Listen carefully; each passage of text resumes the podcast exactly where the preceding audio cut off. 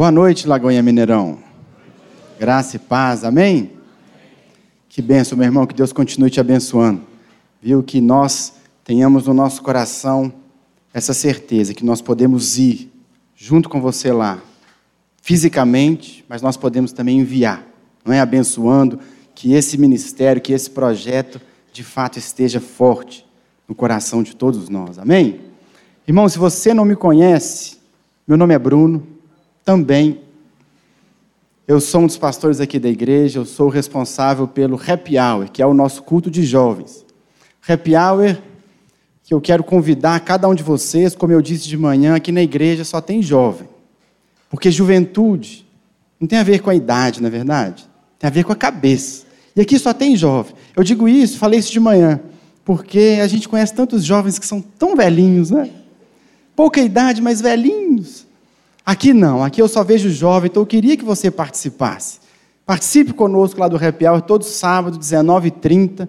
Agora, se você, como eu, é um jovem que tem filhos, você pode trazer seus filhos para o Happy Hour. O Kids está lá nos apoiando também. Depois do culto, nós temos o nosso pós-culto, com jogos, com muita alegria lá no nosso lounge, com comida maravilhosa. E eu sei que se você participar, vai ser uma bênção. Então, fica o meu convite para você que ainda não conhece, que tem uma turma boa aqui que já é da casa, né, já é do Happy Hour, já sempre está participando, mas eu queria que todos vocês participassem lá, porque nós somos igreja. Amém? Eu queria que você abrisse comigo a sua Bíblia, lá no Evangelho de Mateus, no capítulo 6, o verso 19. Abra comigo ou ligue comigo a sua Bíblia, não é? Porque agora a gente tem que dizer isso, né? Ligue a sua Bíblia ou abra a sua Bíblia em Mateus capítulo 6. Antigamente, quando era só abrir a Bíblia, era mais fácil para o pastor, porque a gente sabia que você encontrou quando acabava o barulhinho né, da página. Agora a gente não sabe mais, então eu preciso esperar você encontrar. Irmãos, no Happy Hour nós estamos no meio de uma série de mensagens e o tema é Quem quer ser um milionário? A gente está conversando lá no Happy Hour sobre o que a Bíblia diz sobre o dinheiro, sobre o trabalho e sobre o sucesso.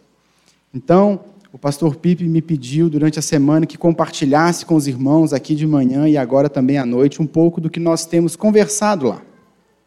Então, esse texto que você está abrindo aí, de Mateus capítulo 6, ele fala sobre dinheiro. O tema da nossa mensagem é o dinheiro pegando um pouquinho do que a gente tem falado. Se você já é do Hour, você vai ouvir um pouquinho do que já conversamos lá, mas eu creio que a palavra ela é sempre nova para os nossos corações. Amém? Nós vamos falar então sobre o dinheiro. Mais especificamente, eu quero falar sobre quando o dinheiro se torna Deus na nossa vida. Quando o dinheiro se torna um Deus nas nossas vidas.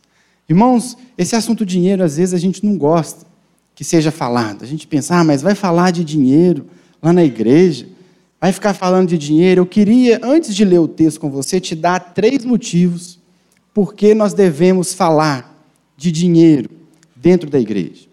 O primeiro motivo é porque é um assunto que alcança todo mundo que está aqui. Todo mundo aqui, o dinheiro faz parte do seu dia a dia. Para você vir para cá, você gastou dinheiro. Para pagar suas contas, você gasta dinheiro. A gente precisa, a gente usa o dinheiro, ele faz parte da nossa vida. E o dinheiro ele pode ser um problema para quem é rico e ele pode ser um problema para quem é pobre. Existem pessoas que são dominadas pelo dinheiro porque têm muito, existem pessoas que são dominadas pelo dinheiro porque não têm e vivem em função dele. Então, esse é um assunto que interessa a todos nós que estamos aqui.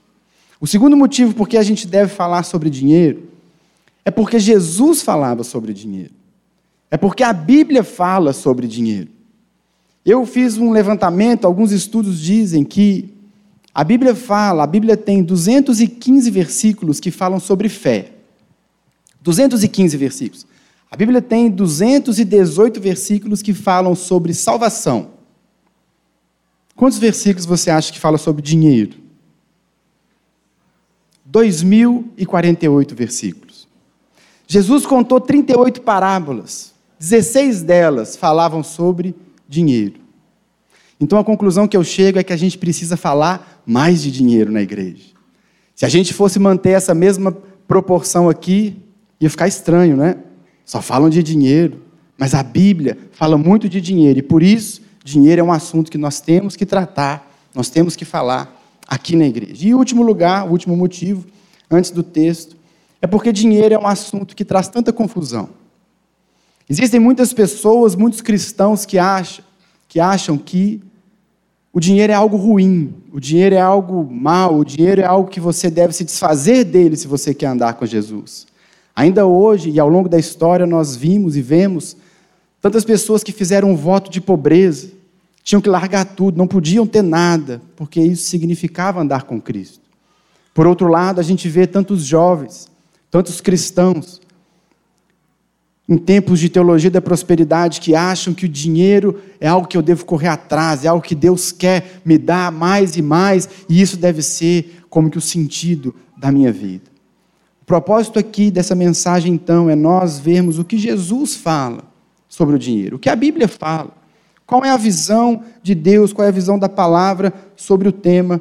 É isso que importa para nós, é o que a Bíblia diz e é isso que a gente vai procurar nessa noite. Por isso, vamos ler então juntos Mateus capítulo 6, eu vou ler do verso 19 até o verso 34. Diz assim a palavra de Deus. Verso 19, Mateus 6, 19. Não acumulem para vocês tesouros na terra, onde a traça e a ferrugem destroem e onde os ladrões arrombam e furtam. Mas acumulem para vocês tesouros nos céus, onde a traça e a ferrugem não destroem e onde os ladrões não arrombam nem furtam. Pois onde estiver o seu tesouro, aí também estará o seu coração. Os olhos são a candeia do corpo. Se os seus olhos forem bons, todo o seu corpo será cheio de luz. Mas se os seus olhos forem maus, todo o seu corpo será cheio de trevas. Portanto, se a luz que está dentro de você são trevas, que tremendas trevas são! Ninguém pode servir a dois senhores, pois odiará um e amará o outro, ou se dedicará a um e desprezará o outro. Vocês não podem servir a Deus e ao dinheiro. Verso 25. Portanto, eu lhes digo: não se preocupem com a sua vida, quanto ao que comer ou beber, nem com o seu próprio corpo, quanto ao que vestir. Não é a vida mais importante que a comida e o corpo mais importante que a roupa? Observem as aves do céu. Não semeiam, nem colhem, nem armazenam em celeiros. Contudo, o Pai Celestial as alimenta. Não tem vocês muito mais valor do que elas? Quem de vocês, por mais que se preocupe, pode acrescentar uma hora que seja a sua vida? Verso 28: Porque vocês se preocupam com roupas. Vejam como crescem os lírios do campo. Eles não trabalham nem tecem. Contudo, eu lhes digo que nem Salomão, em todo o seu esplendor, vestiu-se como um deles. Se Deus veste assim a erva do campo, que hoje existe e amanhã é lançada ao fogo, não vestirá muito mais a vocês, homens de pequena fé? Portanto, não se preocupem dizendo o que vamos comer, ou o que vamos beber, ou o que vamos vestir, pois os pagãos é que correm atrás dessas coisas. Mas o Pai Celestial sabe que vocês precisam delas. Busquem, pois, em primeiro lugar o reino de Deus e a sua justiça, e todas essas coisas lhe serão acrescentadas. Portanto, não se preocupem com o amanhã, pois o amanhã trará suas próprias preocupações. Basta cada dia o seu próprio mal. Vamos orar mais uma vez, pedindo que Deus, que o Espírito Santo nos conduza nessa noite. Senhor Jesus, tudo aqui é para a tua honra e para a tua glória, Pai. Nós viemos aqui, Pai, nessa noite, para ter um encontro com o Senhor, para render ao Senhor o nosso culto, a nossa adoração e para ouvir a tua palavra. Por isso, Deus, que enquanto nós meditamos no texto que nós lemos, que o teu Espírito Santo ministre aos nossos corações. Que teu Espírito Santo alcance cada coração aqui, tirando o que, o que tem que ser tirado, mudando o que tem que ser mudado, transformando, restaurando. Deus, só o teu Espírito pode fazer isso. E é isso que nós te pedimos. Fala conosco, trata o nosso caráter, trata o nosso coração, em nome de Jesus. Amém. Irmãos, quando nós falamos sobre dinheiro, e não só sobre dinheiro. Todos os temas que a gente traz aqui, que você ouve do púlpito, que você ouve nas nossas mensagens, no fundo, o que nós procuramos fazer, ou que a palavra de Deus quer fazer em nós, é mudar a nossa visão de mundo, é mudar a nossa percepção, é mudar a nossa cosmovisão. O que a Bíblia faz, o que o Espírito Santo trabalha no nosso coração, é nos dar uma visão nova, uma maneira nova de enxergar a vida. Quando nós entregamos a nossa vida a Cristo, se tornar um cristão não é você aprender uma série de regrinhas. O cristão não é aquela pessoa que, porque ela veio para a fé, ela tem agora uma série de atitudes ou uma série de comportamentos que ela tem que fazer. Não é disso que se trata a nossa fé. A fé cristã não é você melhorado, não é você fazendo coisas legais. A fé cristã é um novo nascimento. Lembra que Jesus falou isso? Ninguém pode ver o reino de Deus se não nascer de novo. A fé cristã é uma transformação. A fé cristã, como o apóstolo Paulo diz, eis que tudo se fez novo, as coisas velhas, elas passaram. Isso é a nossa fé. O que a Bíblia faz, o que o Espírito Santo está fazendo no nosso coração em todas as áreas, é mudar a nossa maneira de ver a nossa família, de ver o nosso trabalho, de ver o nosso relacionamento, de ver o nosso irmão, de ver o nosso dinheiro. Um texto que nós conhecemos bem de Romanos diz que nós devemos renovar a nossa mente. Transformem-se pela renovação da sua mente, porque só assim você vai experimentar a boa, agradável e perfeita vontade de Deus. Nós precisamos, irmãos, então, dessa nova mente, dessa mentalidade. Nós precisamos aprender a ver o nosso dinheiro, o nosso trabalho, o nosso salário, com os olhos de Deus. Nós precisamos aprender a pensar como a Bíblia diz, os valores da Bíblia. John Stott tem uma frase sobre isso, ele diz assim: uma mente bíblica não é uma mente que cita versículos, mas é uma mente que raciocina dentro dos parâmetros da Escritura. Então, nessa noite, eu não vou dizer para você assim, regras, o que você deve fazer ou o que você não deve fazer com o seu dinheiro. O que a palavra nos ensina é uma nova maneira de ver o dinheiro, uma nova maneira de se relacionar com o dinheiro, uma nova maneira de viver como cristão em relação aos bens materiais. E por que é que eu estou dando uma ênfase nessa questão da cosmovisão, na questão do pensamento, da visão de mundo? Porque na área das finanças, a área das finanças talvez seja a área mais difícil que eu e você temos para mudar a nossa maneira de enxergar. Na área das finanças, nós temos dificuldade de pensar como a Bíblia pensa, e nós temos muita facilidade de pensar como o mundo pensa. É tão comum encontrar irmãos que pensam o seu dinheiro ou que se relacionam com o seu dinheiro como faziam antes de se entregar a Jesus. Tantos irmãos que se relacionam com o dinheiro, ou que têm por ele um relacionamento, com ele um relacionamento, igual as pessoas do mundo têm. E é isso que nós precisamos mudar. A palavra de Deus vai mudar a nossa forma de ver, a nossa forma de viver, a nossa forma de relacionar com o dinheiro. Nós precisamos ver o nosso dinheiro e as nossas finanças, os nossos bens, como Deus vê, e não como a nossa natureza caída nos impulsiona a ver. O fato é, irmãos, que o dinheiro ele pode ser uma bênção na nossa vida. O dinheiro ele pode ser bênção, dependendo da maneira que nós nos relacionamos com ele. Mas o dinheiro também pode nos trazer grandes problemas se nós nos relacionarmos com ele da maneira errada. Certamente você conhece alguém que está com a vida toda enrolada, porque não se relaciona bem com o seu dinheiro, não se relaciona bem com os bens materiais que ele tem. É por isso que Jesus começa aqui o texto que nós lemos, o verso 19. Jesus diz assim: Não acumulem para vocês tesouros na terra, onde a traça e a ferrugem destroem, os ladrões arrombam e furtam, mas acumulem para vocês tesouros no céu, onde a traça e a ferrugem não destroem, e onde os ladrões não arrombam nem furtam, pois onde estiver o seu tesouro, ali estará o seu coração. Que, que Jesus está nos dizendo? Olha, se o seu tesouro, se aquilo que vale para você, se aquilo que é importante para você forem as coisas desse mundo, for o seu dinheiro, for a sua riqueza, o seu coração estará nessas coisas. O que, que isso significa? Significa que nós vamos viver em função dessas coisas. Se o nosso coração estiver no nosso dinheiro, nós vamos viver os nossos sonhos, os nossos desejos, as nossas emoções, tudo vai caminhar para o lado do nosso dinheiro. Tudo vai tender para o lado do nosso dinheiro, nós vamos viver em função dele, vamos viver em função dos nossos bens. Mas se o nosso tesouro estiver no céu, o nosso coração vai estar voltado para essas coisas, as nossas emoções, os nossos desejos, nossos sonhos, nossos projetos vão estar voltados para as coisas do céu. Nós precisamos atentar para isso. O nosso coração determina o caminho que nós vamos seguir. E se o nosso coração estiver nas coisas materiais, o fim da linha não é nada bom. Não é o que Deus preparou para mim, não é o que Deus preparou para você. Esse assunto, meu irmão, do dinheiro, é um assunto muito importante. É uma reflexão que todos nós temos que fazer. É uma pergunta que eu e você temos que fazer, e eu vou perguntar isso de novo ao final dessa mensagem. Onde está o nosso tesouro? O que é que de fato é importante para nós? O que é que de fato tem valor para nós?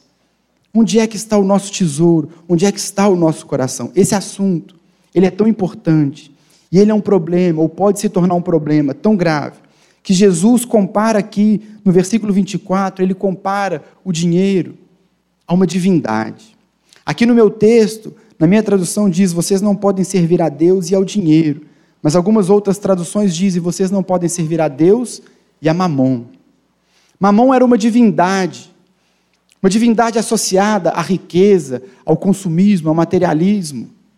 Jesus chega ao ponto de dizer aqui, irmãos, que o dinheiro, se você não se relaciona corretamente com ele, ele pode se tornar como um Deus, como uma divindade. O dinheiro em si não é uma divindade. Talvez você tenha aí no seu bolso algum dinheiro. Talvez você tenha na sua conta bancária algum dinheiro. Você não está carregando aí no seu bolso um Deus ou uma divindade. Não é isso que Jesus está dizendo, mas ele está dizendo que a maneira como você se relaciona com o seu dinheiro pode fazer dele simplesmente dinheiro ou pode fazer dele um Deus na sua vida. Sabe, irmãos, isso é talvez o grande problema dos cristãos hoje. O grande problema dos cristãos não é a discussão hoje lá no Supremo sobre o aborto. O grande problema dos cristãos não é a ideologia de gênero que tenta alcançar os nossos jovens, as nossas crianças.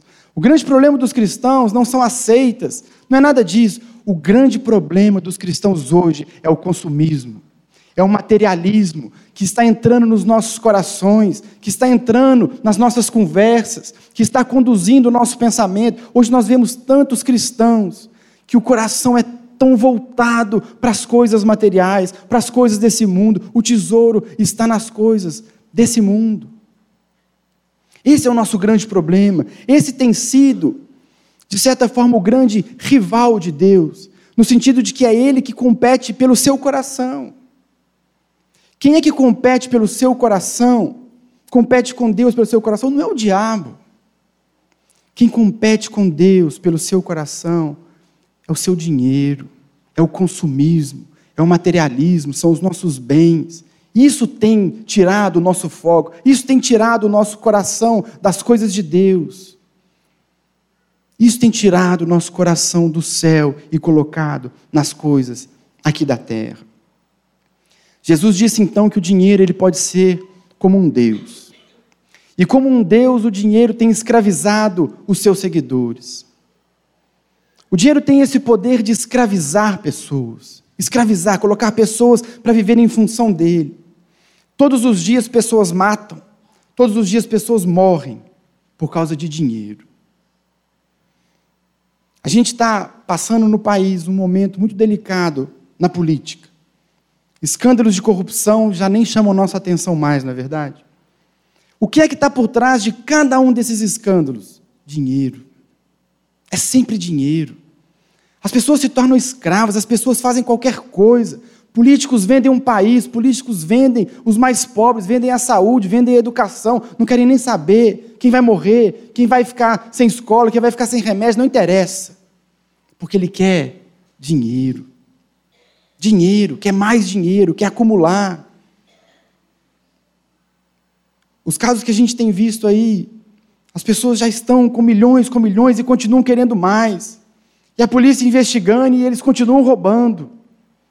Porque o dinheiro ele escraviza, ele corrompe caráter. O dinheiro destrói famílias. Provavelmente você já ouviu algum caso disso, de alguma família, irmãos, às vezes pai, filho. Uma família que foi destruída por causa de dinheiro. Quantas amizades verdadeiras, amizades fortes, amizades reais, desfeitas pelo dinheiro.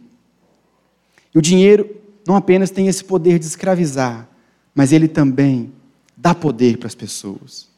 Nessa sociedade que a gente vive, onde o dinheiro reina, nesse mundo tão maluco lá fora, onde o dinheiro governa, onde tudo vive em função dele, onde as pessoas só querem saber de ter mais dinheiro, o dinheiro, ele confere poder. Quem tem mais dinheiro, tem mais poder. Quem tem mais dinheiro, tem mais influência. Quem tem mais dinheiro se torna uma pessoa melhor nesse sentido. É isso que o dinheiro faz, porque ele pode se tornar como um Deus. O apóstolo Paulo, escrevendo aos Colossenses, não precisa abrir sua Bíblia. Colossenses 3,5, ele diz assim: Façam morrer tudo que pertence à natureza terrena de vocês: imoralidade sexual, impureza, paixão, desejos maus e a ganância, que é idolatria.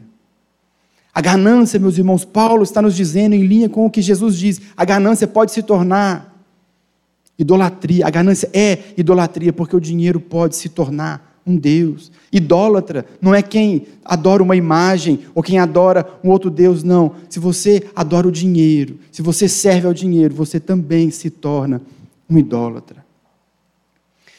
Tudo aquilo, irmãos, que vai tomar o lugar de Deus na nossa vida, tudo aquilo que rouba o nosso coração de Deus, se torna um ídolo. Mas o grande problema com o dinheiro, o grande ponto do dinheiro, é que o dinheiro tem um poder de nos cegar. O ganancioso não sabe que ele é ganancioso. O ganancioso não sabe que ele está envolvido nesse pecado, porque o dinheiro cega. Os outros pecados todos a pessoa sabe que está cometendo. A pessoa sabe o que ela está fazendo, mas quem está ganancioso não sabe. É disso que Jesus está dizendo aqui nos versos 22 e 23, quando ele fala que os olhos são a candeia do corpo. Se seus olhos forem bons, todo o seu corpo será bom. Se seus olhos forem maus, você vai andar em trevas. Por que, que Jesus insere esse, esses dois versículos para falar dos nossos olhos no meio do assunto do dinheiro? Os nossos olhos, irmãos, aqui, eles são. O que, que os nossos olhos fazem? Eles captam a luz, não é assim? Eles captam a luz e porque os nossos olhos captam a luz, nós conseguimos ver o que está acontecendo à nossa volta. Nós só estamos vendo, vocês só estão me vendo porque os olhos de vocês estão bons e vocês estão captando a luz e vocês sabem o que está aqui. O que Jesus está dizendo é que se a ganância entra no nosso coração, os nossos olhos se tornam maus. Se os nossos olhos não funcionarem bem, não captarem a luz, eu não consigo ver as coisas em volta. E o ganancioso, ele é cego. O dinheiro, ele faz isso, ele torna os nossos olhos cegos e a gente não consegue ver ao nosso redor. Embora haja luz, se o meu olho não for bom, eu não vou saber o que está acontecendo em volta. O dinheiro faz isso. Por isso que é tão mais fácil a gente identificar a ganância no outro, não é verdade? Talvez você tenha pensado assim: ah, se meu vizinho tivesse aqui para ouvir essa mensagem. Ele, aquele meu parente que fica esbanjando nas reuniões de família, ele é que tinha que estar aqui para ouvir essa mensagem. Perto dele eu sou um cara tão generoso. Sabe, irmãos, o dinheiro, ele nos cega, a gente não consegue ver. Quer ver um exemplo de como que o dinheiro faz isso com a gente? Às vezes a pessoa recebe uma proposta de emprego, ou duas propostas de emprego. De um lado, ela recebe uma proposta para fazer algo que ela gosta, algo que tem a ver com a sua vocação, algo para ela fazer algo que ela vai se sentir útil, que ela vai se sentir valorizado, que ela vai fazer algo que ela gosta de fazer, com um salário razoável. Mas ao mesmo tempo ela recebe uma outra proposta para fazer algo que não tem nada a ver com a sua vocação, não tem nada a ver com aquilo que ele gostaria de fazer, é algo que não vai trazer realização, é algo que não vai trazer nenhum tipo de, de, de conquista ou de, de utilidade, mas paga três vezes mais. Percebe como é fácil a gente ser enganado? Percebe como o dinheiro nos segue? A gente acaba tomando decisões sempre baseadas no dinheiro. O dinheiro cega. O dinheiro nos impede de ver. Por isso, se desde o momento que eu comecei essa mensagem você está pensando assim: essa mensagem não é para mim. Eu não tenho problema com dinheiro. Não sei, meu irmão. Pode ser que seja. Pode ser que essa mensagem seja para você, porque o ganancioso, ele não sabe que ele tem esse problema. Aqui Jesus vai falar então do dinheiro como um Deus. Ninguém deliberadamente adora o dinheiro. Ninguém tem um altar com uma nota de 100 reais que ela fica prestando culto, que ela fica adorando. Ninguém faz isso. Mas Jesus ele diz aqui no verso 24 sobre como funciona o dinheiro como Deus. Ele diz assim: ninguém pode servir a dois senhores. Aí talvez você pense assim: não, realmente essa mensagem não é para mim, porque eu não sirvo o dinheiro, eu sirvo a Deus. Eu não sirvo o dinheiro. Aí Jesus continua dizendo, você lê, ele diz assim: Pois odiará um e amará o outro. Aí você tem certeza, não, essa mensagem não é para mim. Eu não amo o dinheiro e eu não odeio a Deus, isso não é comigo. Eu amo a Deus. Não tem isso aqui para mim. Mas aí Jesus fala assim: então peraí que eu vou te explicar melhor. E aí no verso 24 ele fala assim: ou se dedicará a um e desprezará o outro. Aí começou o nosso problema. Meu irmão, Jesus está nos ensinando aqui que nós fazemos do dinheiro um Deus. Não é quando a gente adora, quando a gente. Não. É quando a gente se dedica a Ele e despreza Deus. Quando a gente coloca o nosso tesouro nessas coisas, a gente vai se dedicar, porque onde estiver o nosso tesouro, ali está o nosso coração. Se o nosso coração está nessas coisas, se o nosso coração está nas coisas materiais, está no nosso dinheiro, está no nosso patrimônio, nós vamos nos dedicar ao dinheiro e vamos desprezar a Deus. É disso que Jesus está falando. Você vai se dedicar a um e você vai desprezar o outro. Não dá para servir aos dois. Sabe, irmãos, Deus, Jesus não está falando assim que Deus vai ficar muito chateado com você se você se dedicar ao dinheiro. E ele vai ficar tão chateado que ele vai deixar você de lado, porque ele vai ficar bravo, ele vai ficar enciumado e ele não quer. Não é isso. Jesus está dizendo que são coisas absolutamente incompatíveis. Se você se dedicar ao seu dinheiro, aos seus bens, ao seu patrimônio, automaticamente você está desprezando a Deus. Por outro lado, se você se dedica a Deus, se o seu coração está nas coisas do céu, você vai desprezar as coisas materiais. São dois princípios incompatíveis. Irmãos, quando o assunto é dinheiro, não existe meio termo. Ou você ama a Deus e usa o seu dinheiro, ou você ama o dinheiro e usa a Deus. Não dá para fazer as duas coisas. Não dá para viver das duas formas. Ou nós vamos servir a um, ou nós vamos servir ao outro. Mas, pastor, como que eu posso saber? Como que eu posso saber se eu estou colocando o meu coração no dinheiro, que eu estou fazendo do dinheiro um Deus? Como saber que o dinheiro me dominou? Como saber se eu estou inserido nessa preocupação tão grave que Jesus trata aqui? Irmãos, nós fazemos do dinheiro um Deus. O dinheiro nos dominou quando nós buscamos no dinheiro aquilo que só Deus pode nos dar. O dinheiro se torna um Deus na nossa vida quando nós colocamos nele, quando nós esperamos dele aquilo que só o Senhor é capaz de nos dar. E eu quero te dar alguns exemplos, para que você perceba como é fácil nós errarmos nesse assunto, como é fácil nossos olhos se tornarem maus nesse assunto, como é fácil nós entrarmos por esse caminho e nos dedicarmos ao dinheiro. Nós fazemos do dinheiro um Deus, por exemplo, quando nós buscamos encontrar nele valor e significado. Tem muita gente que acha que não tem muito valor, que não tem muita importância, porque não tem determinado carro, porque não mora em determinado lugar, porque não frequenta determinado restaurante, porque não usa determinada marca de roupa. Ah, se eu morasse assim. Ah, se eu tivesse um patrimônio assim. Ah, se eu conseguisse frequentar esses lugares. Aí eu ia ser uma pessoa importante. Mas eu não tenho dinheiro, então eu sou alguém tão desprezível. Percebe, irmãos? A gente se valoriza. Às vezes, sem querer, a gente busca valor nos bens, no dinheiro. É o carro que eu ando, é o celular que eu tenho, é a roupa que eu uso. Se nós fazemos isso, se nós buscamos valor nessas coisas, o dinheiro nos dominou. Quando o dinheiro se torna um Deus, eu não apenas busco valor, busco significado para a minha vida no dinheiro, mas eu começo a avaliar os outros.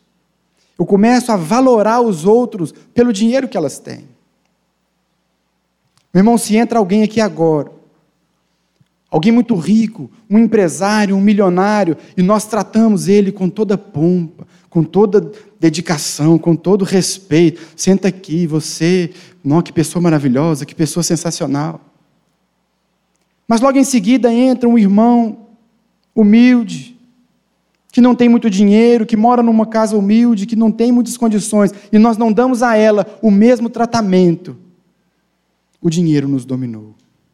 Nós passamos a valorizar as pessoas, nós passamos a avaliar as pessoas pela quantidade de dinheiro que elas têm, pelo patrimônio que elas têm, por aquilo que elas conquistaram. Quem quem foi dominado, quem foi alcançado pelo dinheiro nesse ponto? É aquela pessoa que trata os mais humildes economicamente, trata com superioridade. Porque se eu tenho mais, eu tenho mais valor. Então eu trato quem é inferior economicamente, eu trato como pessoa inferior. E eu trato quem é rico como pessoa superior. Porque é o dinheiro que está valorizando. É o dinheiro que está dando os critérios. Se nós fazemos isso, o dinheiro nos dominou. Irmãos, a sociedade que a gente vive é uma sociedade tão marcada por isso. As pessoas valem pelo carro que elas andam. As pessoas valem pelo, pela casa que elas moram. As pessoas valem pelo celular que elas têm. Essa é uma característica desse mundo. As pessoas parecem às vezes que as marcas, elas, as marcas elas conversam, já percebeu? A pessoa, às vezes, está na rua ou senta assim um do lado do outro e não dá nada para a pessoa do lado. Não está nem um pouco interessado, mas de repente a pessoa tira um celular bacana. Aí você olha e fala assim: gente, que pessoa legal. Que pessoa agradável. Essa pessoa deve ser muito gente boa. Olha que celular maravilhoso. Percebe? Aí um celular conversa com o outro. Aí você tira também o seu. Também, olha que a gente é, a gente é amigo já. Percebe, irmãos, como que é sutil? É o dinheiro que diz o que eu me aproximo. É o dinheiro que diz com quem eu me relaciono. É o dinheiro que diz quem vale, quem não vale. Pessoa que é dominada pelo dinheiro, ela tende a desprezar os pobres e a ter inveja dos ricos. Porque o pobre vale menos do que eu, mas o rico ele vale mais. Então eu tenho inveja.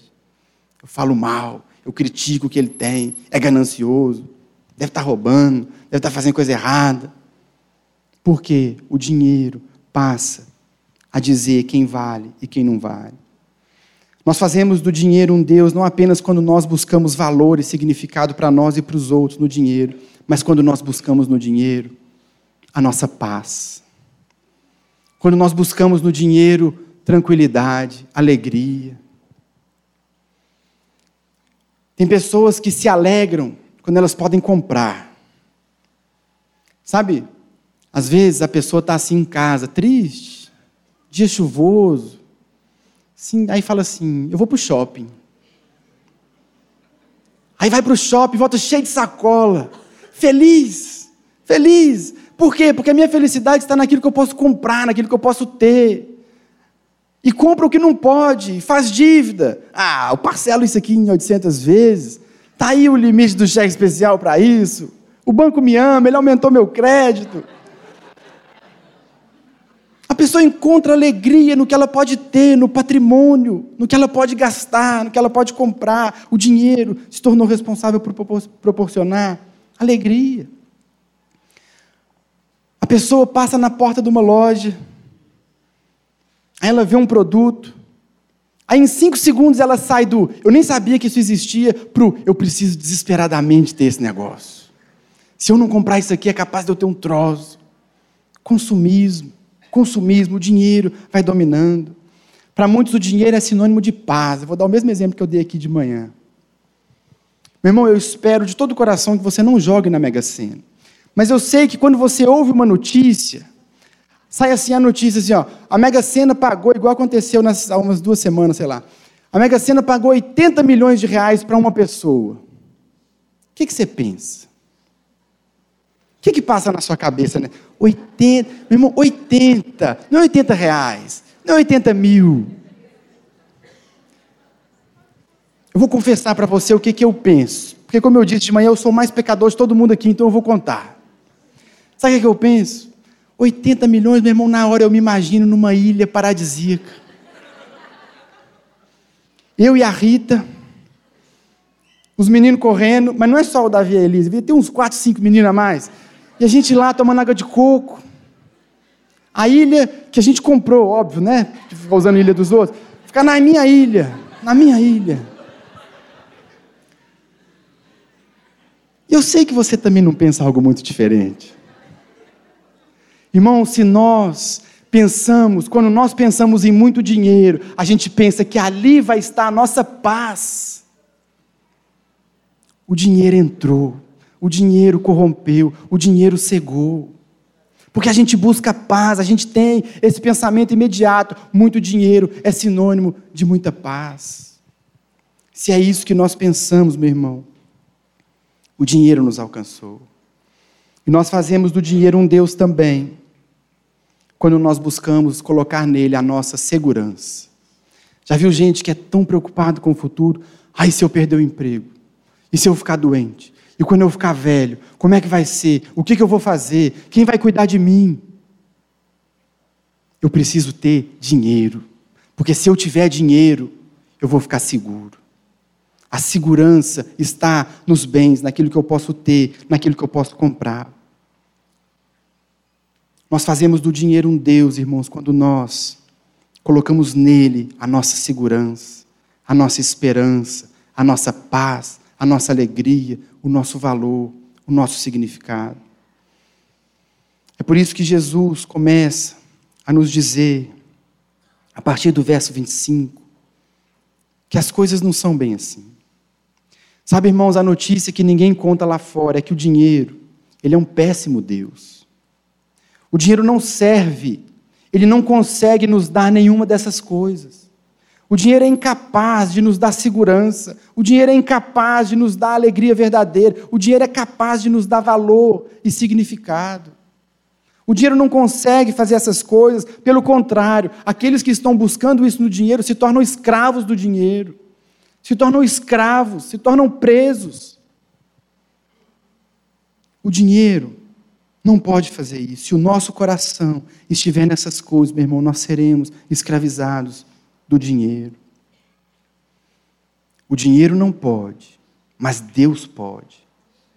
Deus pode, só Deus pode. É isso que Jesus fala a partir do verso 25. Ele começa dizendo assim: portanto, portanto, diante disso que eu falei, diante de você, da preocupação do dinheiro se tornar um Deus na sua vida, portanto, eu lhes digo: não se preocupem.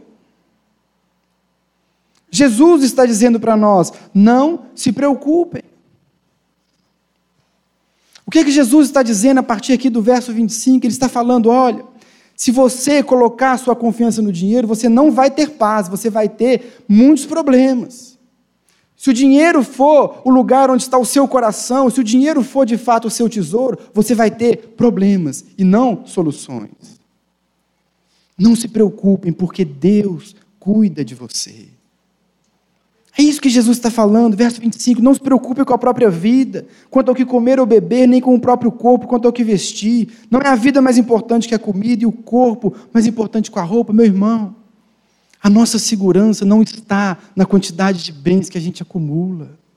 A nossa segurança está no Deus que cuida de nós todos os dias no Deus que sustenta, no Deus que protege. É isso que Jesus está falando. O dinheiro também não serve para me dar e para te dar valor, ele não é um critério seguro para isso. Irmão, dinheiro não dá valor para ninguém, no máximo. A pessoa que busca encontrar valor ou valorizar as pessoas pelo dinheiro, o máximo que acontece, ela vai se tornar uma pessoa escrava da opinião dos outros. Porque ela vai ter que comprar cada vez mais, porque se ela tiver o melhor celular, ela é alguém de valor. Se ela tiver a melhor roupa, ela é alguém que vale. Então a pessoa vai afundar em dívidas, vai ser alguém com problemas, vai ser alguém cheio de problemas financeiros, porque ela precisa se afirmar para as pessoas. Ela não se tornou alguém valiosa, ela se tornou alguém escrava, endividada, cheia de problemas. O dinheiro não dá valor para ninguém, o dinheiro não é capaz de fazer isso. Quantas pessoas nós vemos e conhecemos histórias Pessoas que sacrificam família, sacrificam a saúde, sacrificam relacionamentos para poder comprar, para poder ganhar dinheiro, para poder. Porque quer se encontrar nessas coisas. Mas é o que Jesus fala aqui no verso 26. Observem as aves do céu. Elas não semeiam, elas não colhem, nem armazenam em celeiros. Contudo, o Pai Celestial as alimenta. Não tem vocês muito mais valor do que elas? O nosso valor, meu irmão, não está não está na roupa que nós usamos. O nosso valor está em Deus. Ele nos dá valor. Ele nos dá. Nós somos importantes para Ele. É isso que o texto está dizendo. Olha, veja os pássaros. Deus alimenta cada um deles, Deus cuida, Deus está preocupado com eles. Ele não vai se preocupar com você, você vale muito mais do que os pássaros para Deus. Você tem valor para Deus. Você não precisa ter coisas, Deus não vai te dar coisas para você ser valorizado, mas porque Deus te valoriza. Ele vai te dar bens, ele vai te dar as coisas, ele vai cuidar de você. O dinheiro também é incapaz de nos dar segurança. Jesus diz no verso 31: Portanto, não se preocupem dizendo que vamos comer, ou que vamos beber, ou que vamos vestir, pois os pagãos é que correm atrás dessas coisas, mas o Pai Celestial sabe. Meu irmão, Deus sabe da sua necessidade. Deus sabe o que você está passando, Deus sabe o que você precisa, e é aí que está a nossa segurança. Porque Ele sabe, não passou batido para Ele a sua necessidade. Ele não está indiferente, ele não está alheio. Você não precisa se, se resguardar de bens para poder estar seguro. Não, ele sabe. O Pai Celestial sabe. E mais uma vez, no verso 34, Jesus diz: Portanto, não se preocupem com o amanhã, pois o amanhã trará suas próprias preocupações, basta cada dia o seu próprio mal. Meu irmão, Deus vai cuidar de você um dia de cada vez. Você não precisa ficar desesperado em acumular e juntar e juntar, porque isso vai te dar segurança. Não, porque Deus cuida um dia de cada vez. O maná era diário. O maná não podia ser guardado para o dia seguinte, você se lembra disso. O maná era para aquele dia. Deus nos sustenta um dia de cada vez. Ah, o que vai ser de mim? O que, vai acontecer, meu irmão? Basta cada dia o seu mal, Deus está cuidando de você. E Ele está cuidando de você hoje. Portanto, irmãos, o que esse texto nos diz é que o dinheiro, ele é um péssimo Deus. Ele só vai escravizar, ele só vai prender, ele só vai afundar. Mas o grande problema de quem já está escravizado pelo dinheiro é que a pessoa acha que a solução para os seus problemas é mais dinheiro. Ah, se eu tivesse um aumentozinho de salário, 10%, eu ia resolver meus problemas. Irmãos, quantos aumentos você já teve e não resolveu? Não é verdade? Primeiro mês é bom, né? Segundo também, aí no terceiro está tudo igual. Não é assim. No terceiro mês já está tudo funcionando da mesma maneira. Nem Mega Sena resolve o problema, meu irmão. Senão a gente não teria tantos casos de pessoas que ganharam e que acabaram na miséria, sem nada, perderam tudo. Se, se dinheiro fosse solução, esses caras estavam felizão, bem. E não é o que acontece normalmente com essas pessoas. Provérbios 18, 11, não precisa abrir. Provérbios 18, 11 diz: A riqueza dos ricos é a sua cidade fortificada. Eles a imaginam como um muro que é impossível escalar. Irmãos, o que a Bíblia diz: riqueza é um muro imaginário. Riqueza não pode dar segurança, riqueza não pode dar proteção. Só Deus pode nos proporcionar essas coisas. Percebe, irmãos, por que é que Jesus fala tanto de dinheiro? Percebe por que, que a Bíblia fala tanto de dinheiro? Dinheiro não é um assunto trivial. Dinheiro não é um assunto apenas material. Dinheiro é um assunto espiritual. Porque o dinheiro, ele vai falar como está o seu coração. A maneira que você relaciona com o seu dinheiro vai dizer onde está a sua confiança, vai dizer onde está a sua esperança, vai dizer em que você realmente crê, em que você realmente espera. É isso que o dinheiro vai dizer. Por isso Jesus falava tanto, porque isso fala do coração. Isso fala da nossa confiança. No verso 30, Jesus disse assim: Se Deus veste assim a erva do campo, que hoje existe e amanhã é lançada ao fogo, não vestirá muito mais a vocês, homens de pequena fé. O assunto é fé.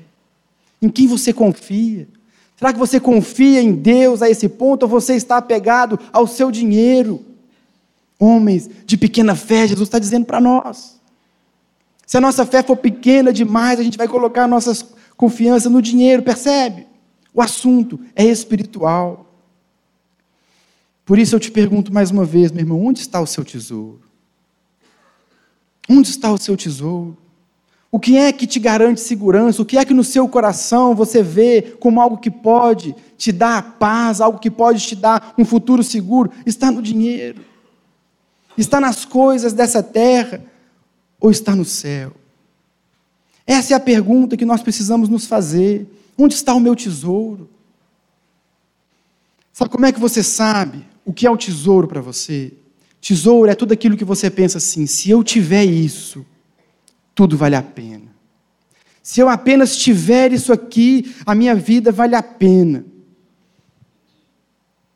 Lembra do Senhor dos Anéis? O anel é o tesouro, é o meu precioso. Eu quero ter, eu preciso dele. Tudo faz sentido se eu tiver o anel. Ele me corrompe, ele me mata, ele vai, ele acaba com os relacionamentos, ele estraga tudo ao redor, mas eu preciso dele. Isso é o tesouro. É aquilo que a gente morre para obter. É aquilo que a gente quer de toda forma. Meus irmãos, se o nosso tesouro estiver na terra, a nossa alma não vai ser saciada. O dinheiro não pode saciar o seu coração.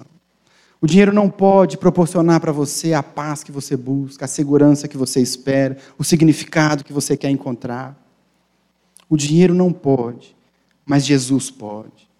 Só Jesus pode dar para nós significado, valor, segurança, só Ele pode. Não adianta nós colocarmos o coração nessas coisas, porque elas não vão corresponder ao que busca o nosso coração. Talvez enquanto eu falava sobre isso aqui, você se identificou com um ponto ou outro, ou talvez você se identificou com todos.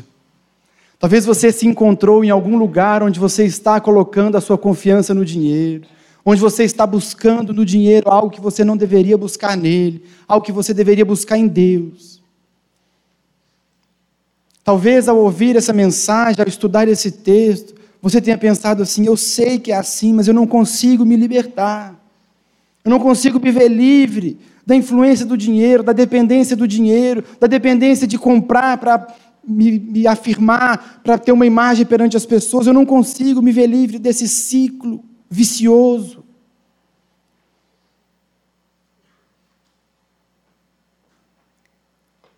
Sabe, irmão, só existe uma maneira de nós nos libertarmos do poder do dinheiro. É através da fé no Evangelho. Eu vou explicar isso melhor. Eu disse agora há pouco que o tesouro é aquilo que nós temos de mais importante. É aquilo que nós morremos para ter. A mensagem do Evangelho, meu irmão, é que o tesouro de Jesus é você. O tesouro de Jesus, meu irmão, é você. Porque um dia Jesus pensou: se eu apenas os tiver, vai valer a pena. Vale a pena morrer por eles. Vale a pena sair daqui de onde eu estou e morrer humilhado numa cruz por eles. Vale a pena. Por quê? Porque eles são o meu tesouro vale a pena por eles. Vale a pena pagar o preço, vale a pena morrer por eles. Se eu apenas tiver eles aqui pertinho de mim, vale a pena, eles são o meu tesouro. Isaías 53 diz que Jesus olhou para o fruto do seu trabalho e ficou satisfeito. Meu irmão, quando ele olhou para o que ele fez, o preço que ele pagou, quando ele olhou para mim para você, ele pensou: valeu a pena valeu a pena, porque Ele fez de nós o seu tesouro. A Bíblia diz que Ele se fez pobre por amor de nós. É essa consciência, meu irmão, é essa consciência que te liberta do poder do dinheiro. Porque Jesus pagou o preço por você, você tem valor de verdade. A sua vida faz sentido de verdade, a sua vida tem significado. Porque Ele pagou o preço por você, você está seguro nas mãos dEle. Porque Ele pagou esse preço por você, você pode se alegrar numa alegria que nunca vai passar. Percebe, meu irmão, é o Evangelho. Isso é o Evangelho, foi o que ele fez por nós. Apenas isso pode nos libertar do poder e da influência do dinheiro.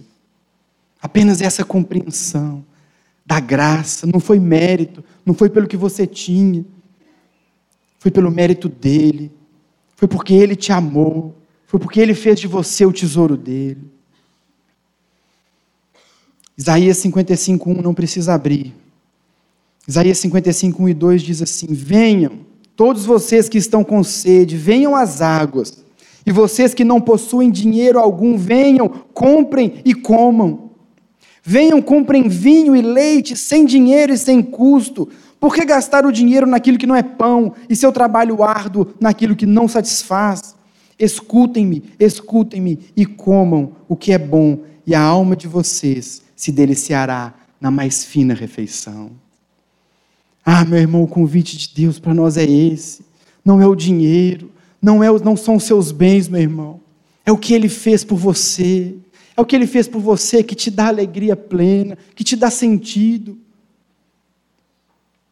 Jesus pode tirar de nós esse peso, nos libertar dessa, dessa situação, nos libertar do poder e da influência do dinheiro, porque Ele nos comprou. Como Pedro diz, nós somos geração eleita, sacerdócio real, nação santa, povo exclusivo de Deus. Hoje nós somos dele. Nós somos propriedade dele. É aí que está nosso valor. É aí que está nosso sentido. É aí que está a nossa alegria. Onde está, meu irmão, o nosso coração? Onde está o nosso coração? O que é de fato tesouro para nós? Jesus, ele tem que ser o nosso tesouro. É no céu que tem que estar o nosso tesouro, é nele, porque assim o nosso coração vai ser totalmente dele.